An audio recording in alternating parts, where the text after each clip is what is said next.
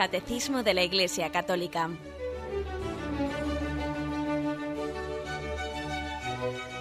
Un programa dirigido por Monseñor José Ignacio Munilla, Obispo de San Sebastián.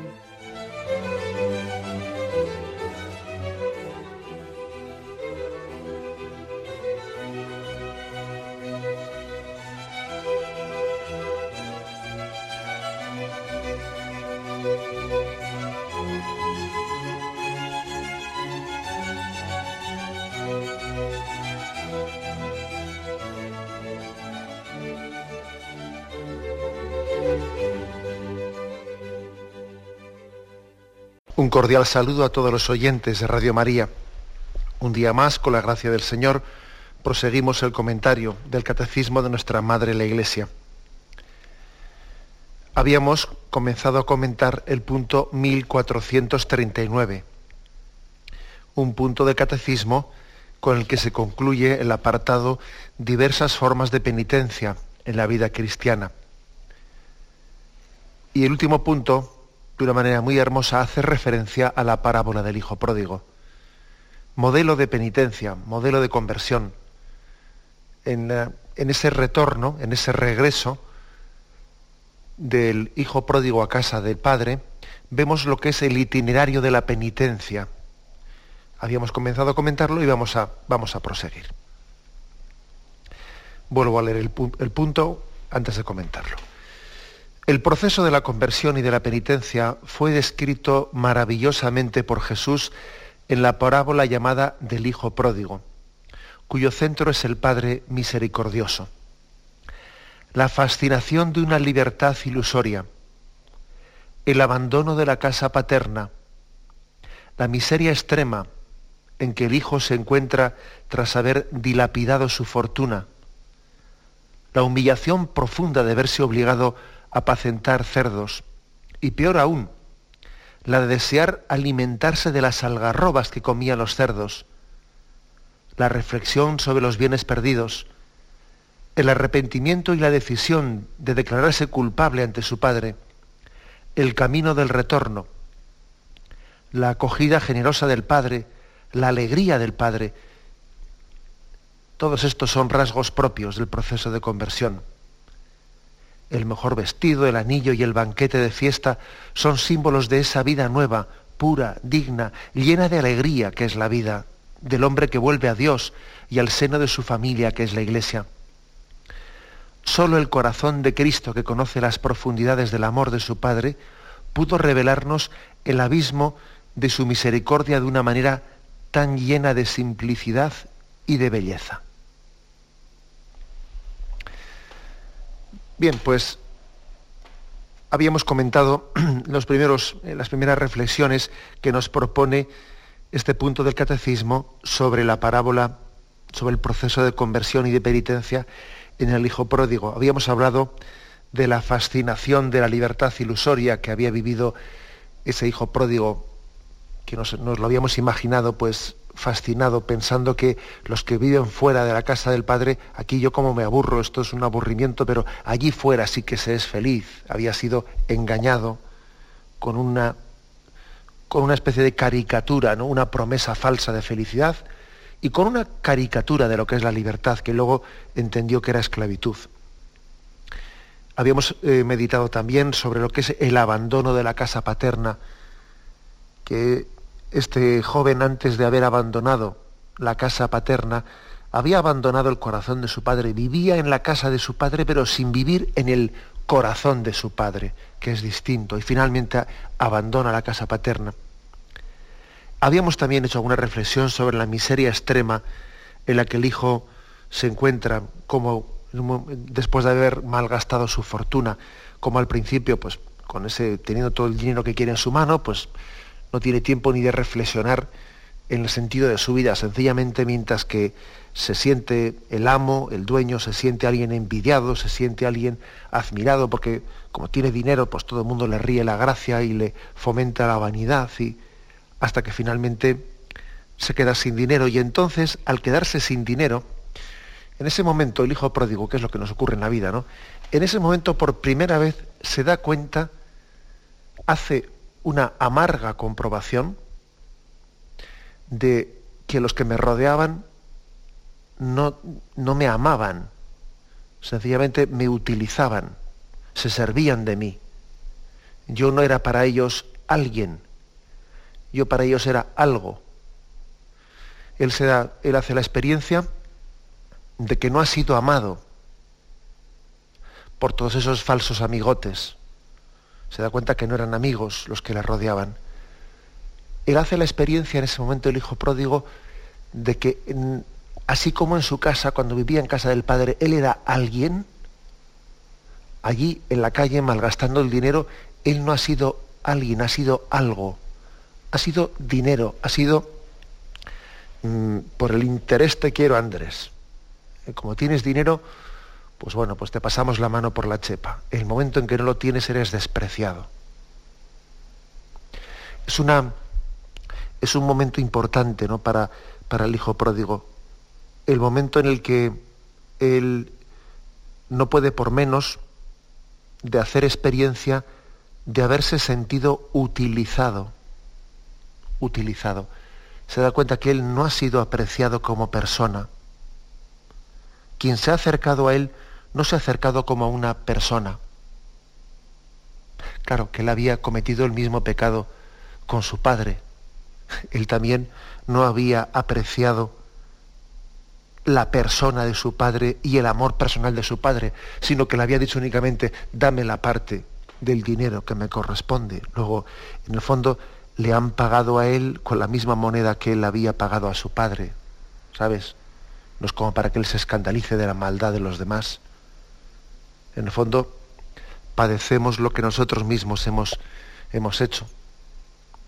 El hijo pródigo se da cuenta de que él no ha sido, no ha sido apreciado como persona, sino que ha sido halagado, ha sido el rey de la fiesta, mientras que tenía dinero, y en el momento en que malgasta su dinero, el momento en que lo malgasta, hace experiencia hace tener una experiencia tremenda de soledad, de soledad, ¿eh? Que puede ser una de las pruebas más grandes que el hombre sufre, la experiencia de soledad. Darse cuenta que detrás del pecado al final hay soledad. Porque el pecado rompe los vínculos de comunión.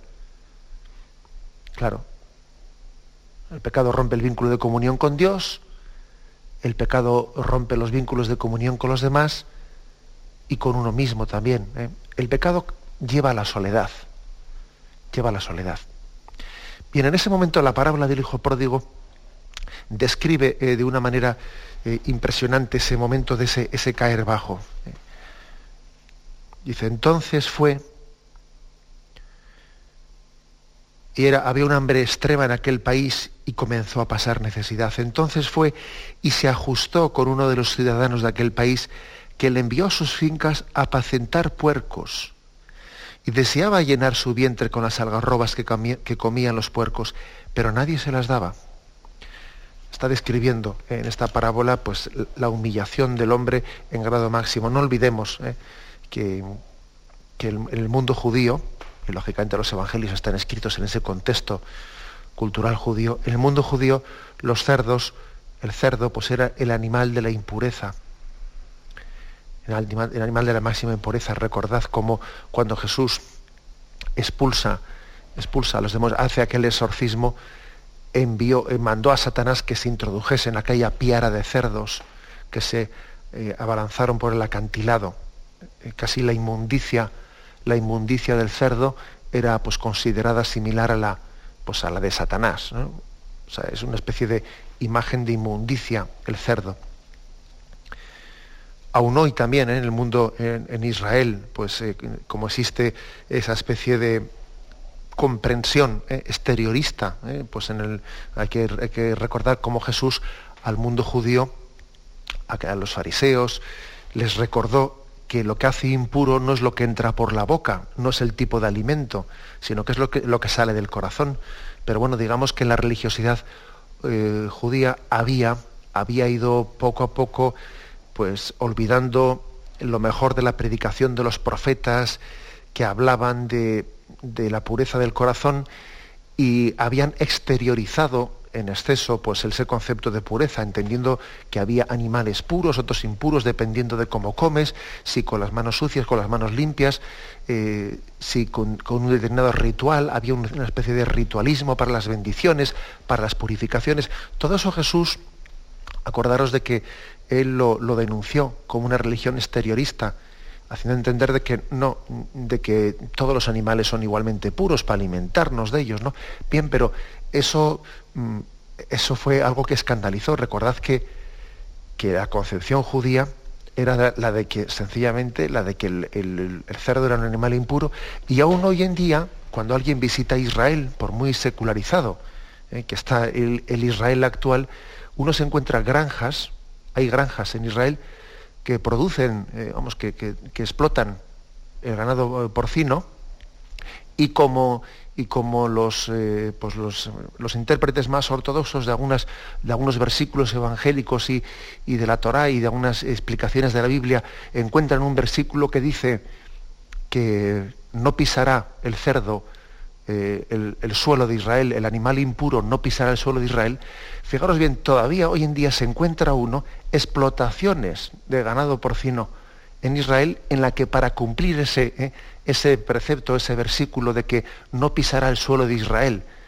pues el, cerdo sencillamente ponen los cerdos en las granjas no, con, una tarima, eh, una tarima para que el cerdo no pise el suelo.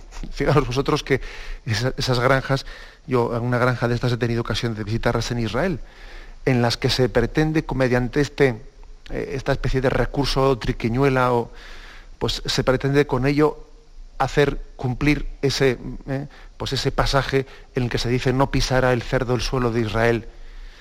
Bueno, pues el caso es que, como os podéis imaginar, con esa concepción, eh, con, con, un tipo de concepción así, en la que el cerdo es considerado más impuro, etcétera, etcétera, pues la parábola del Hijo Pródigo está expresando con esto la humillación profunda eh, de quien, fruto de su historia de pecado, ha llegado a, a, lo, más, eh, eh, a lo más bajo, a lo más bajo.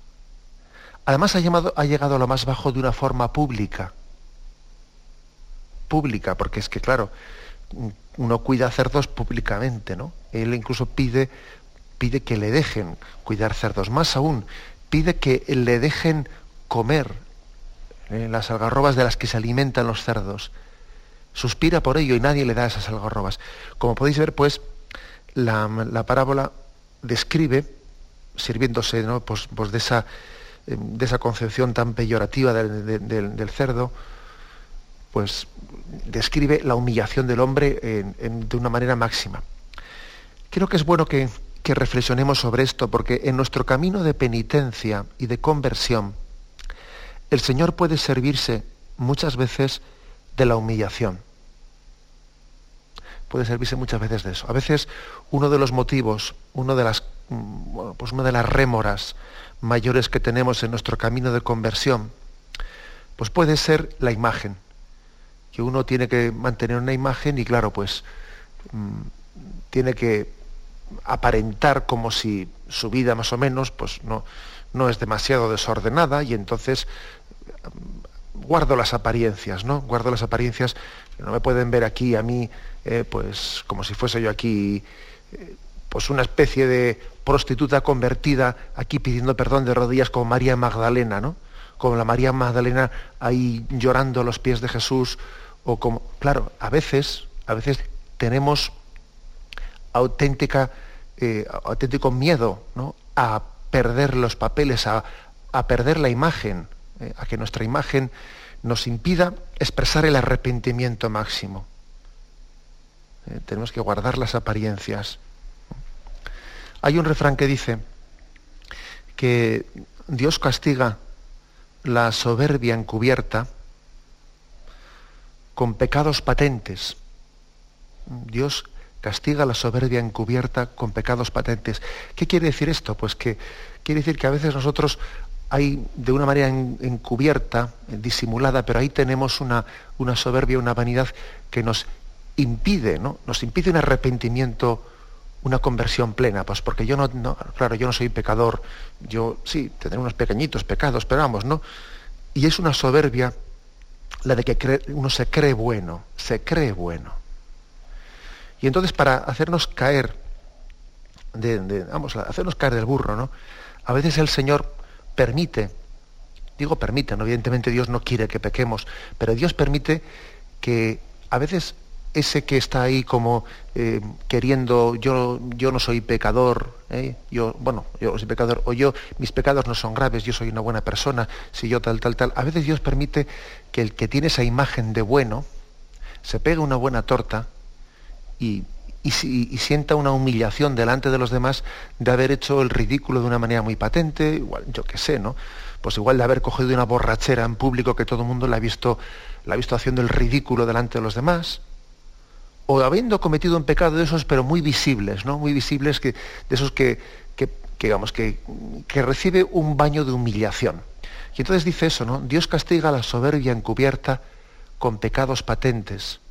Ese refrán, ese refrán eh, hay que entenderlo, lógicamente, ¿no? No se puede, no se puede pues, aplicar literalmente como si Dios fuese el que, quisiese que hiciésemos ningún tipo de pecado. Pero es verdad que, que en la providencia divina, la humillación, la humillación que nosotros podemos y debemos sentir, ¿no? Pues cuando, pues cuando hemos tocado fondo, cuando hemos hecho eh, el ridículo, cuando nuestra imagen ya no cabe seguir guardándola, porque el hijo pródigo una vez que cayó tan bajo ya era inútil que siguiese guardando su imagen. Todo el mundo había visto a dónde había llegado.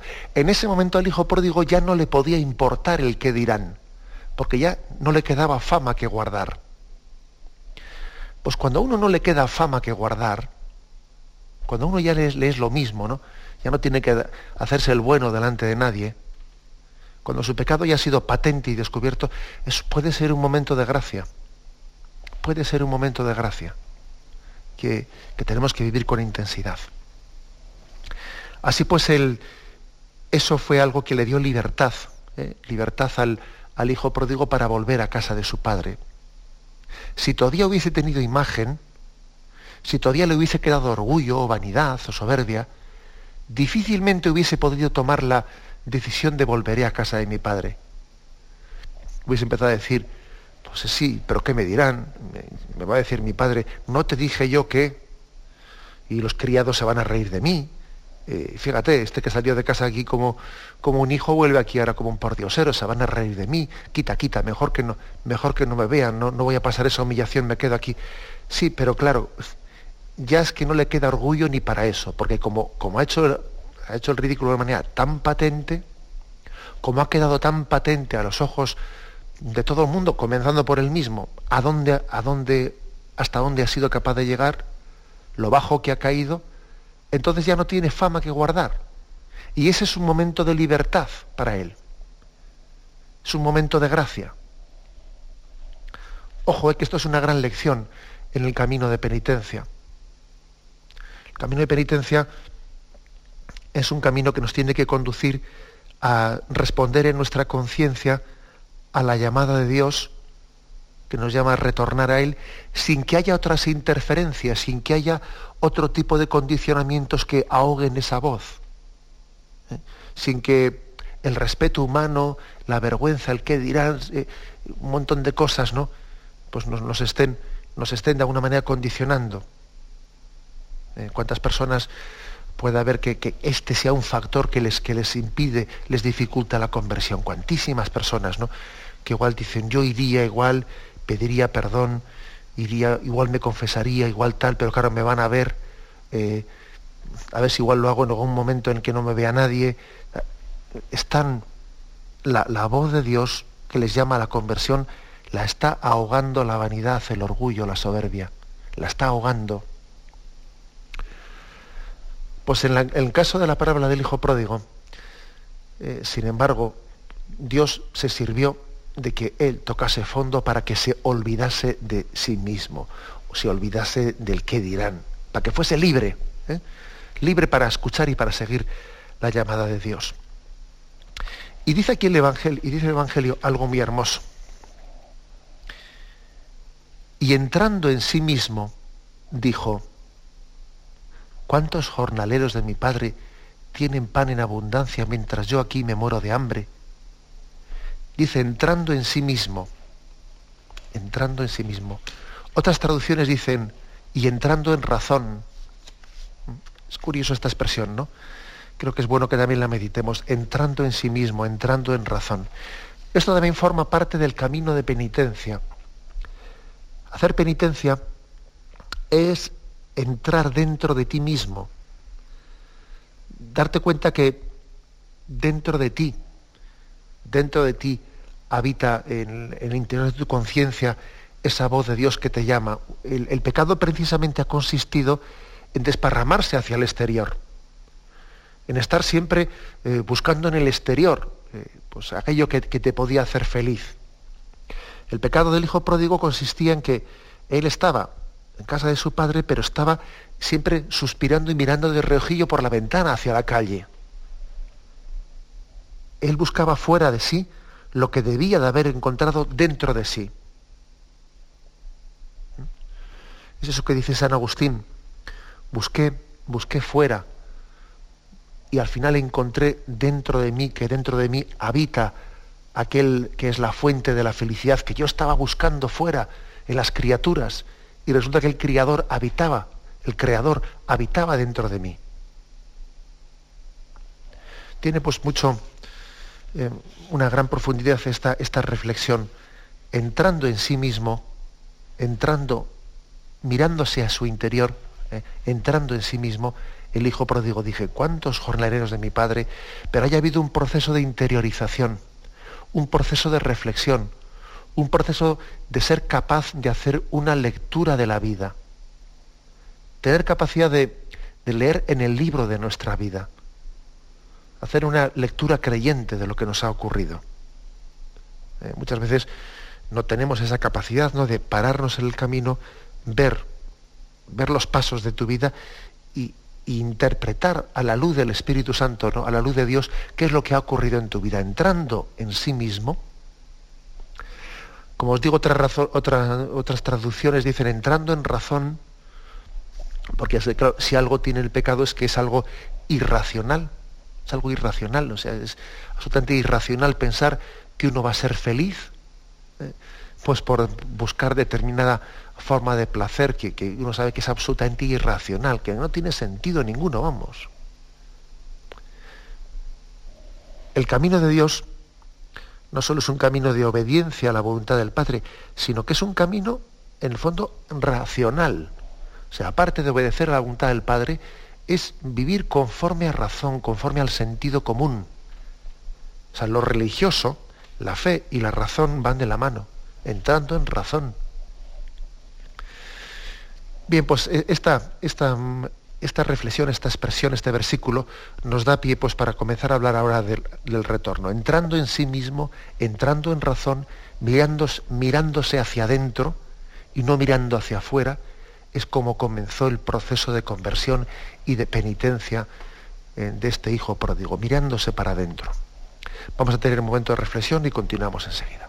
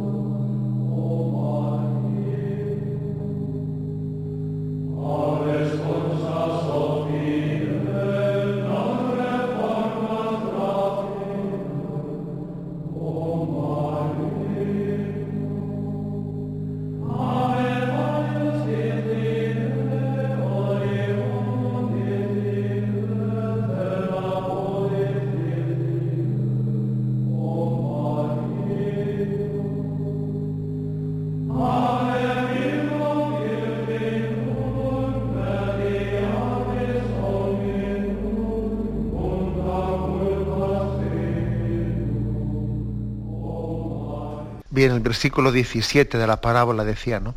Y entrando en sí mismo, mirando para adentro, entrando en razón, dijo, ¿cuántos jornaleros de mi padre tienen pan en abundancia mientras yo aquí me muero de hambre? Me levantaré, iré a mi padre y le diré, Padre, pequé contra el cielo y contra ti, ya no merezco ser llamado hijo tuyo. Trátame como uno de tus jornaleros. Creo que este es el momento de gracia. Como hemos dicho antes, pues este proceso de conversión ha tenido muchos, eh, pues, pues, muchos eh, cimientos bien puestos, ¿no? Dios se ha servido de que alguien haya tocado fondo, eso le ha hecho romper imagen, le ha hecho comenzar a ser libre, pero sobre todo creo que le ha hecho ser humilde, que es la palabra clave de la conversión, humilde. Sobre todo aquí pronuncia el hijo pródigo una frase, ya no merezco ser hijo tuyo, él es consciente de esto. Igual su arrepentimiento será egoísta, ¿no? Porque es verdad que aquí él lo que pues egoístamente aquí lo que le interesa es empezar a comer. Vamos a ser claros, eso es verdad. Su arrepentimiento pues no es no es un arrepentimiento puro de contrición, ¿eh? como después explicaremos. Se arrepiente porque es que la misma necesidad le está, no es el amor no es el amor de su padre el desprecio a su padre, el motor primero de la conversión, es verdad, es verdad. Pero tampoco despreciemos esta, esta conversión, este primer paso de conversión del hijo pródigo, porque es que por lo menos es humilde, humilde cuando dice, ya no merezco ser llamado hijo tuyo, soy perfectamente consciente de eso, no tengo la cara ya de exigir nada. Y esto eh, recuerda otro, a otro pasaje del, de la Sagrada Escritura otro pasaje conmovedor, ¿no? que es el de, lo recordáis, Lucas 23, versículo 41. Está Jesús en la cruz dos ladrones. Uno de los malhechores colgados le insultaba.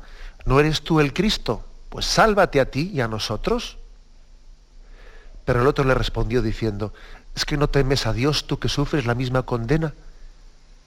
Y nosotros con razón porque nos lo hemos merecido con nuestros hechos. En cambio, usted nada malo ha hecho. Y decía Jesús, acuérdate de mí cuando vengas con tu reino. Yo creo que yo veo similitudes ¿no? entre este, el buen ladrón y el hijo pródigo. Veo, veo similitudes. La primera, que el buen ladrón dice, nosotros esto nos lo hemos merecido. Y el hijo pródigo dice, yo, no merezco ser hijo tuyo.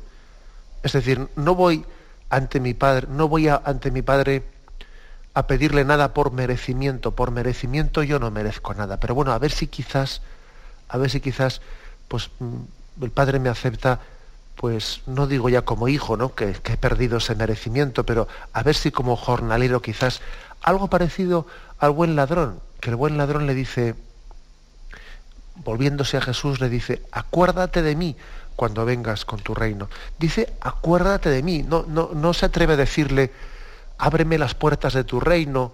Eh, no, no, no le pide tanto. Dice, acuérdate de mí, como diciendo, a ver si algo me cae, a ver si algo puedo recibir. Algo así como el hijo pródigo dice, a ver si me coge como jornalero, no ya como hijo.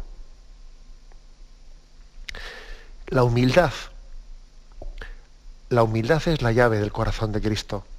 La humildad es la llave que, abre ese corazón. Un corazón que está deseando, ¿no? El corazón de Jesús está deseando abrirse a nosotros. Pero hay una llave, una llave que, es la de la humildad. Solamente los humildes pueden entrar en, el, en ese tesoro de la misericordia que es el corazón de Cristo. Y ese no merezco, no merezco, es básico en el camino de penitencia y en el camino de conversión es totalmente, eh, somos totalmente indignos de recibir el perdón de Cristo. Lo necesitamos, pero no lo merecemos. El hombre cuanto menos merece, más necesita. Ese es el problema que tenemos. Cuanto menos lo merezco, más lo necesito. La misericordia. Eso ocurre también en el matrimonio. En el matrimonio cuando, pues cuando el esposo o la esposa tiene una crisis y se aleja, no sé, de, la vivencia y pues eh, de, la, vivencia del matrimonio como debe de ser, ¿no? Pues cuando, cuando el esposo o la esposa menos se merece el amor de su cónyuge, es cuando más le necesita. Tú fíjate, es cuando menos se lo merece, porque se está, se está comportando indignamente, ¿no? Está siendo un egoísta. Pero es cuando más lo necesita, necesita más ese amor incondicional. Pues aquí le pasa lo mismo al hijo pródigo. Es cuando menos lo merece, pero es cuando más lo necesita. Y, en ese reconocimiento de no lo merezco, y en el fondo tengo lo que me, lo que me he ganado, ¿no? Me lo he ganado a pulso. Eh, esa expresión, esa expresión es, clave y básica, es el, es el comienzo de la conversión el que uno no, se, no, se, plante delante de Dios pues con una especie de chulería, ¿no? De chulería, si yo, yo no he hecho nada y esto no lo merezco, hay otros que están, otros que a veces ocurre eso, ¿no? Uno se empieza a comparar con los demás, pues otros han obrado peor y yo no les veo que les ocurra todo lo que, que me ocurre a mí, es injusto lo que me pasa a mí, etcétera, etcétera, ese tipo de discursos, ¿no? De discursos que todavía manifiestan un corazón que no es humilde, que no hace una lectura, una lectura en humildad de su vida. Bien, pues este es el inicio. El hijo pródigo es capaz de, decir, yo no merezco ser tratado como hijo tuyo, trátame al menos, eh, le, pide, le, pide, tener em, misericordia de él. Y además, sobre todo, esa humildad no es una humildad de palabras, sino que es una humildad de hechos, porque es evidente que era bastante humillante, humillante volver a casa de su padre y trabajar como jornalero codo con codo con, los que habían sido hasta entonces sus criados. Sería humillante para él diciendo, bueno, yo igual he maltratado muchas veces a los criados, les he tratado con un despotismo, mirándoles por encima del hombro, y ahora voy a volver a casa y voy a ser un criado más. hay que reconocer que el hijo pródigo no solo era humilde en su planteamiento, era humilde también en, en sus palabras, sino estaba dispuesto a humillarse. ¿eh? dispuesto a humillarse. Que, mm, que, su arrepentimiento podía ser un arrepentimiento de atricción y no de contrición, pues sí. ¿Sabéis la distinción que hace la teología, eh, la teología católica entre el dolor de contrición y el dolor de atricción? El dolor de, de atricción, pues es, es el temor, es el arrepentimiento por el temor a las consecuencias que se derivan del pecado. El dolor de contrición, sin embargo, es el arrepentimiento por la ofensa que mi, que mi pecado ha producido en el, corazón, en el corazón de Dios. El dolor de contrición es el decir, me duele mi pecado, pues por, porque he ofendido al amor gratuito de Dios, porque Dios no se merecía esto. Ese es el dolor de contrición, ¿no? El dolor de atracción, sin embargo, es decir, pues me duele mi pecado pues por las consecuencias tan nefastas que tiene el pecado en mi vida, ¿no? Porque me lleva a la perdición, me lleva Entonces, como os podéis imaginar, es más perfecto el dolor de contrición que el dolor de atracción. Bien, pero no despreciemos el dolor de atracción. No digamos, bueno, es que el hijo pródigo era un egoísta, ¿no? Se arrepentía pues, por, por lo mal que lo había pasado. Bien, pero es que es que Dios tiene, tiene paciencia con nosotros y, hay un proceso en la conversión, hay un proceso en la penitencia. Si el hijo pródigo no hubiese pasado primero por la atricción, difícilmente luego hubiese llegado a la contrición. Lo primero era necesario para lo segundo. ¿eh? Bueno, necesario, por lo menos en este caso lo fue. Quizás en otros casos uno puede llegar a tener la contrición sin la atricción, pero no, partamos de que cada uno tiene su, camino. Y el hijo pródigo y muchos de nosotros también, pues a veces hasta que no experimentamos el daño que el pecado nos ha hecho a nosotros, no nos damos cuenta del daño que le ha hecho a Dios. Así de claro. ¿eh? Porque, porque primeramente lo vemos en nosotros y luego de ahí deducimos esto qué ofensa habrá sido para Dios. Y este es el camino, es decir, el, momento en el que, ¿cuál es el momento en el que el hijo pródigo pasa de la atracción a la contrición? ¿Cuál es el momento en el que el hijo pródigo se da cuenta de que lo más grave del pecado ya no es que lo hubiese hecho a él un desgraciado, que lo hubiese llevado allí pues a, gastarse el dinero de mala manera y, estar allí entre cerdos. ¿Cuál es el momento en que él, se da cuenta que lo más grave ya no es eso, sino que lo más grave es que él había despreciado el corazón del Padre? Pues fijaros bien, él no se da cuenta de eso, él no lo percibe, él hasta que no ve cómo reacciona el Padre delante suyo. Su gran sorpresa, la gran sorpresa del Hijo pródigo es, es que al ver cómo el Padre se alegra y se conmueve por su retorno, él deduce cómo habrá sufrido este hombre en mi ausencia. Él no, ha llegado a pensar, no ha llegado a pensar, ¿no? Sencillamente, ¿cómo estará este hombre? Eh, yo estoy aquí gastando mi dinero y cómo estará este hombre pensando, ¿no? No, no cae en cuenta de ello hasta que no se da cuenta de la alegría que tiene su padre por su retorno, él no piensa en el sufrimiento que ha causado su ausencia. Y en ese momento, en ese momento del encuentro, es cuando hay un paso de la atricción a la contrición. Si primero el dolor de su pecado era sobre todo pues, por a dónde le había conducido, qué bajo que había caído, ¿no? Sin embargo, al ver en ese momento de abrazo, es cuando su dolor se transforma en contrición y cuando se dice, mi, yo le he ofendido a mi padre, yo he sido ingrato con él, mi padre me amaba, me esperaba, diariamente me buscaba. ¿eh? Este, es la, este es el momento cumbre de la parábola del Hijo Pródigo, es el momento cumbre, el momento estrella, ¿no? que tenemos que, que centrarnos en él. Bien, vamos a tener, tener también un momento de reflexión y continuamos enseguida.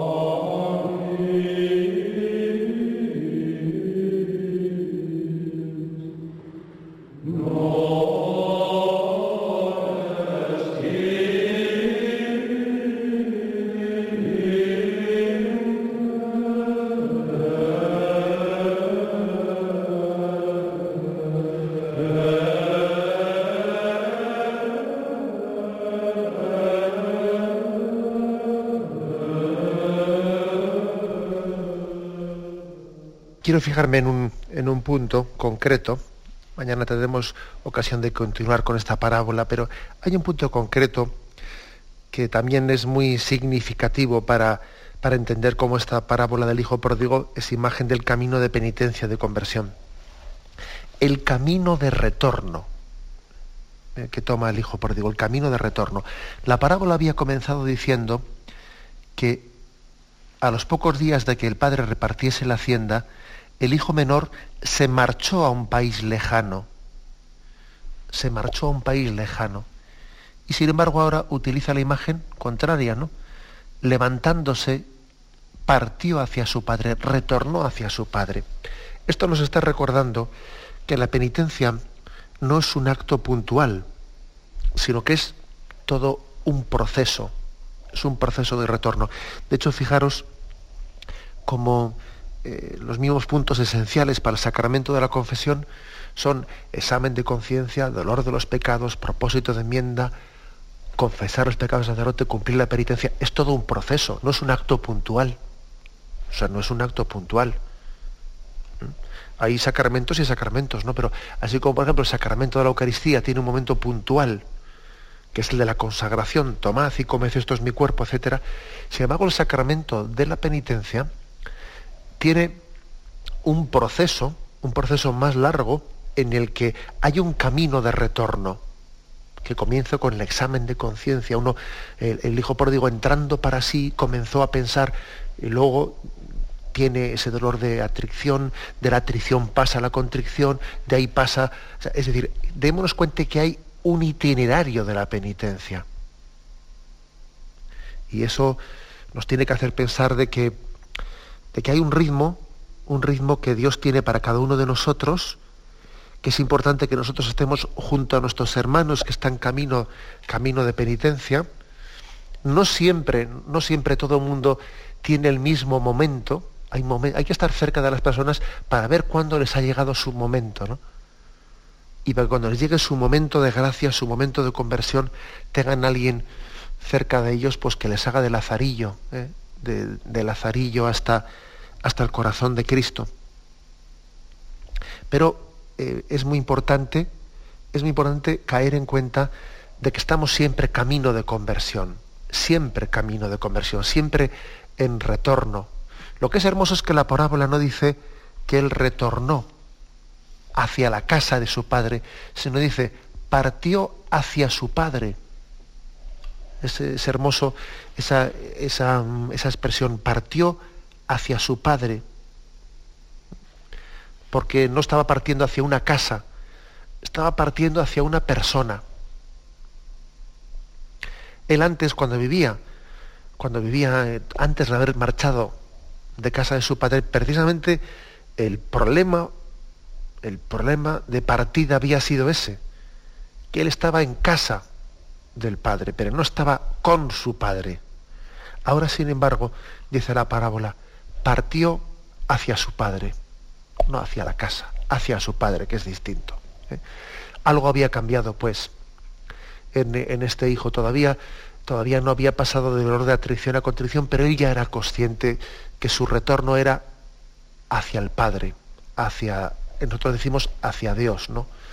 No hacia las cosas de Dios, no hacia, ¿no? Porque uno puede decir yo retorno buscando pues, un bienestar anterior que tenía, no, pero es que no se trata de buscar las cosas de Dios, los dones de Dios, sino se trata de buscar a Dios mismo como autor de todo don, como dador de toda gracia. Bien, nos quedamos en esta, eh, en esta reflexión. Él partió hacia el Padre, hacia el corazón de su Padre. y vamos a, eh, a concluir eh, con la bendición de Dios Todopoderoso. Padre, Hijo y Espíritu Santo, descienda sobre vosotros. Alabado sea Jesucristo.